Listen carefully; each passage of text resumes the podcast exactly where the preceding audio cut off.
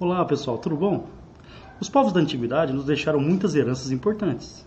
Os sumérios, por exemplo, inventaram a primeira escrita, a escrita cuneiforme. Os babilônicos criaram o primeiro código de leis escritas, o Código de Hammurabi. Os assírios, o exército organizado com seus carros de guerra. Os egípcios, a crença na vida após a morte, a imortalidade da alma. Os fenícios, o primeiro alfabeto fonético. Hoje é dia de falar dos hebreus. Afinal, qual foi a herança que os hebreus nos deixaram? É isso que a gente vai ver hoje, agora, aqui com o professor Fabião.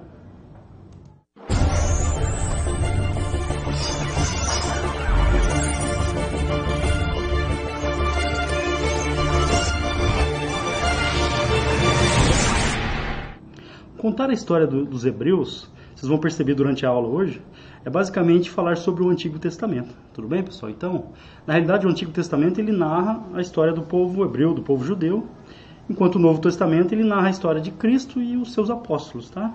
Então, hoje é dia de Hebreus. Vamos conhecer a sua história. Vamos lá, pessoal. Então, ó, quem quem lê a Bíblia, quem está acostumado a ler a Bíblia, tem contato com o texto mesmo, vai perceber várias coisas, né? Vários vários momentos aí que são citados no Antigo Testamento. Não esqueçam disso, tá? Bom, vamos lá começando a nossa aula. Tá aqui, né, eu coloquei essa imagem para ilustrar a nossa aula hoje. É, essa figura é Moisés. Percebo que no fundo né, ele está, está abrindo o Mar Vermelho. Isso é um ponto importante aí da história dos hebreus, né, na, da fé cristã, da fé ocidental, da fé judaica também. A abertura do Mar Vermelho, um dos principais aí trechos da Bíblia, né? Bom, é, um pouquinho sobre os hebreus, deixa eu tirar meu rosto daqui. Ó, os hebreus, eles são conhecidos como hebreus, israelitas ou judeus. Atualmente a gente conhece mais como judeus, tá? Mas é o mesmo povo. Tá? Três nomes diferentes aí para o mesmo povo. Aí eu coloquei em vermelho para vocês aqui no slide. Né? O Antigo Testamento ele é baseado na história desse povo. Vocês vão perceber muito bem isso. Bom, origem dos hebreus, tá? Lógico que, lembrando, hein, pessoal, nessa parte da história, as datas elas são muito imprecisas, né? então há uma variação muito grande dependendo do autor, do pesquisador. Então a gente trabalha com datas aproximadas sempre. Isso é muito importante, tá? Então a origem dos hebreus seria na Mesopotâmia. Aí parou tudo, parou tudo, parou tudo. Lembrando de aulas anteriores, ó. O que, que é Mesopotâmia? Meso, meio, potamis, água, rios, ou seja, entre rios. É uma região do mundo, do planeta, onde surgiram as primeiras cidades. Ah, que região que é essa, professor? A região que hoje corresponde ao Iraque. Foi ali, por exemplo, que surgiram as primeiras cidades.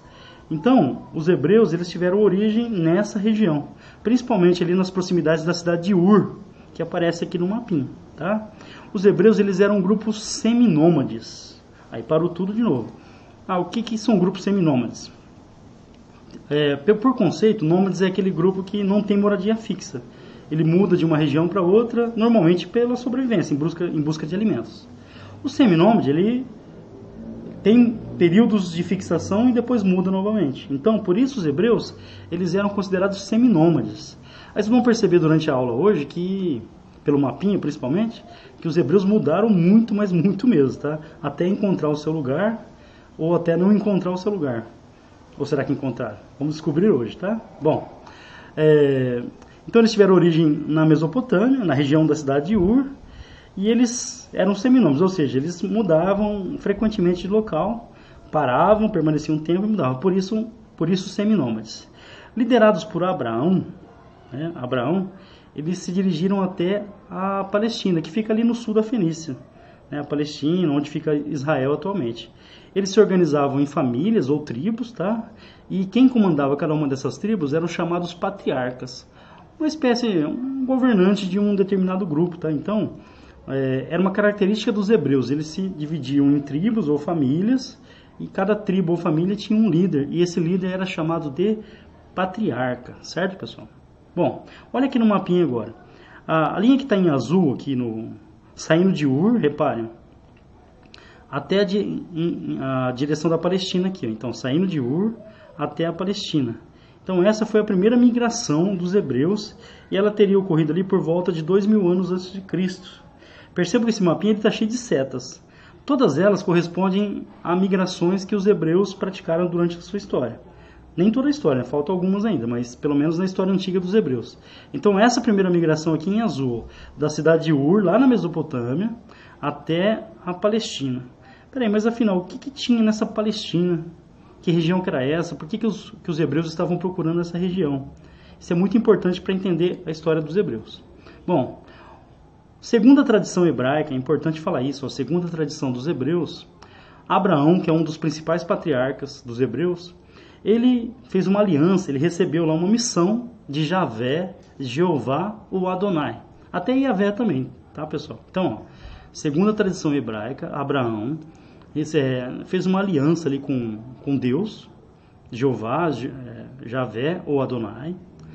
E qual que era a missão que foi dada para ele? Ou qual foi a missão dada para Abraão? Ele deveria conduzir o povo hebreu até a chamada terra prometida. Ok? Então, quem conhece a Bíblia deve conhecer essa história. Abraão, ele faz uma aliança com Jeová, Javé, Adonai. Qualquer nome serve, tá, pessoal? Então, dessa aliança, é, Abraão recebeu a missão de conduzir o, o, povo hebreu até a terra prometida. Tá? Ah, mas o que, que tinha nessa terra prometida?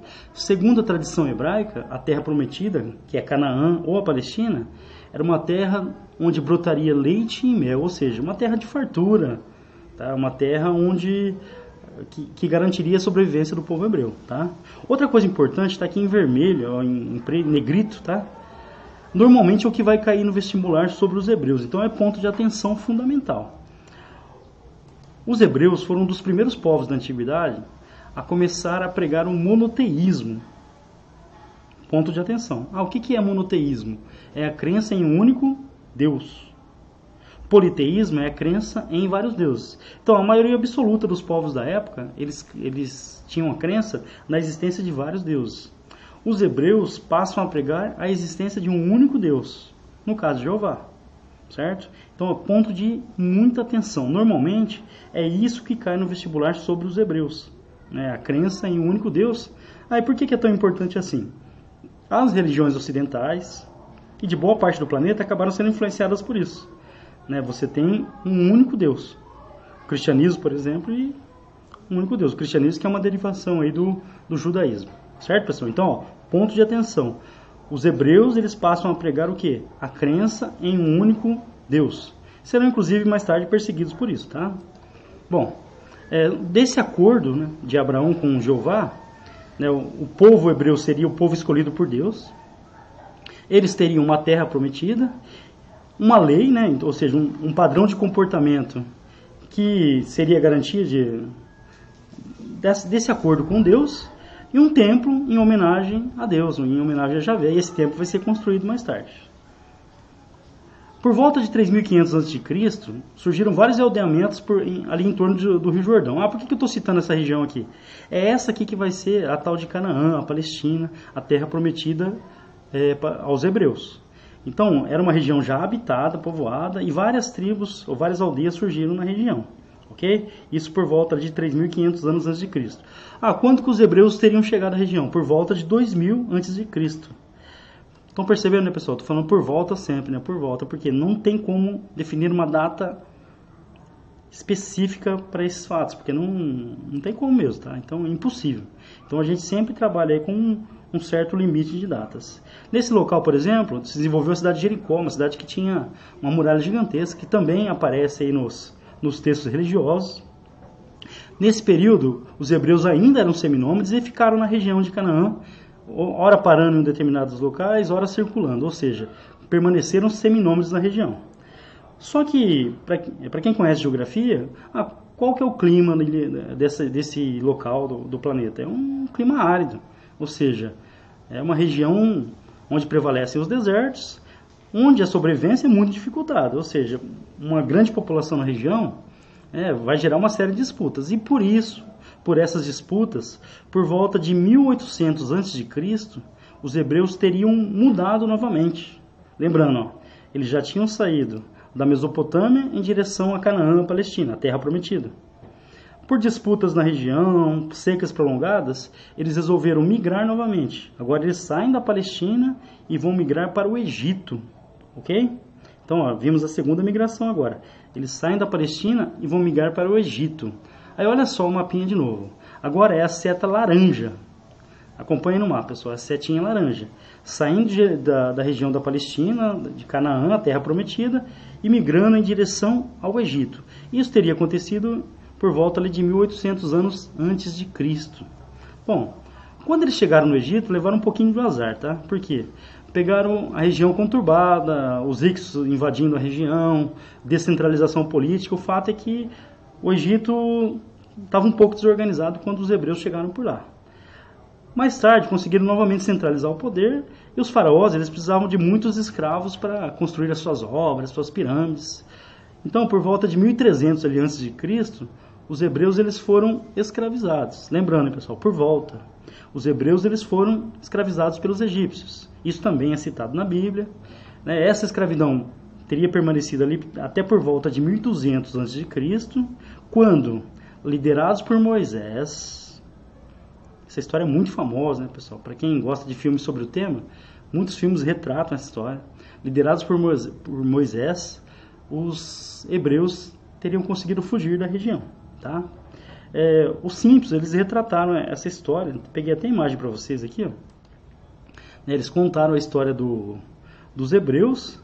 No caso ali no, no, desenho, na animação, o Bart, ele era o Moisés, ele, ele vai...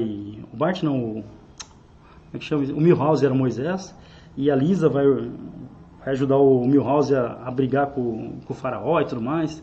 Aí eles, eles promovem aquelas chamadas pragas do Egito, que vão convencer o imperador a liberar os, os hebreus, ou seja, os Simpsons de novo retratando uma parte histórica importante. No caso aí, a questão dos hebreus, judeus, quando foram escravizados pelos egípcios. Bom, Moisés ele teria conduzido o povo hebreu né, na fuga do Egito. E, segundo a tradição também, eles foram perseguidos. Aí eu peguei um trechinho de um filme para vocês, Filme bem antigo mesmo, depois eu coloco as referências, tá? Lógico, é, na descrição. Apesar que já tem a referência no vídeo. Que mostra aí o, como teria sido essa fuga, né? Então aparece a coluna de fogo e aparece a famosa abertura do Mar Vermelho. Acompanhe, pessoal.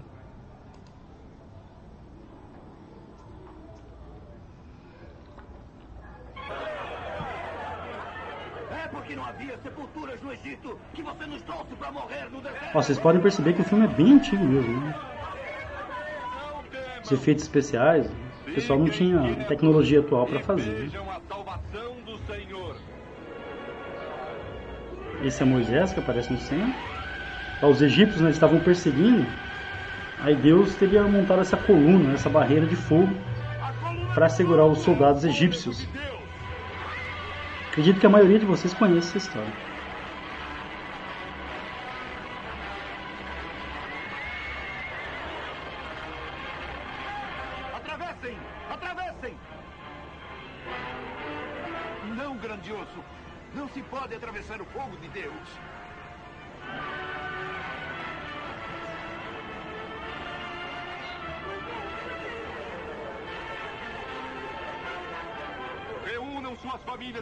Aí nesse momento você tem os soldados egípcios de um lado, Moisés né, com seu cajado, o Mar Vermelho do outro. É nesse momento aí que ele vai. Uma das histórias mais famosas, né, gente?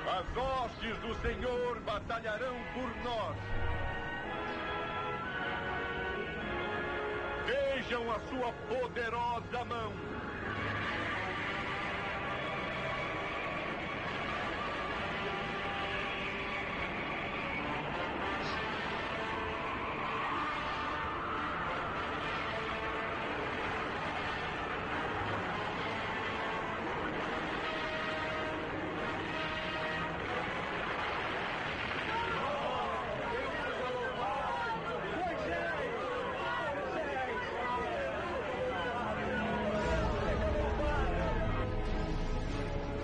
Tá, gente, segundo a tradição bíblica, essa, essa foi a forma que os hebreus conseguiram fugir da, do cativeiro egípcio, né? então conseguiram escapar na travessia do Mar Vermelho. É, é uma questão de fé, tá? Então, mas o fato é que os hebreus conseguiram sim fugir do, do cativeiro no Egito e se dirigiram novamente para onde? Para a Palestina novamente. Então, a gente volta para o mapa, agora é a seta vermelha, tá vendo? Então, saindo do Egito, aqui atravessando o Mar Vermelho e chegando até a região da Palestina. Então, isso teria ocorrido quando? Ali por volta de 1250, 1200, lembrando, sempre por volta, hein, pessoal? Bom, de volta à Palestina, esse, essa migração egípcia, ela, egípcia não, hebreia, dos hebreus, dos judeus, ela é conhecida como êxodo, tá, pessoal? Então, guardem esse termo. A migração dos hebreus fugindo do Egito em direção novamente à Palestina é conhecida como êxodo, certo? E segundo a tradição também, ela teria durado 40 anos. Foi nesse percurso, né, no caminho, né, durante essa peregrinação, durante essa fuga, esse êxodo, que, Mo que Moisés né, no alto do Monte Sinai, de novo, a tradição bíblica, recebeu de Deus a tábua dos Dez Mandamentos, ou seja, o padrão de comportamento que os hebreus deveriam seguir. Isso claramente né, trouxe uma influência muito grande para as religiões atuais, para o mundo ocidental principalmente. Então a gente está tá, tá tratando aqui de uma história mesmo e da, da interpretação bíblica dessa história.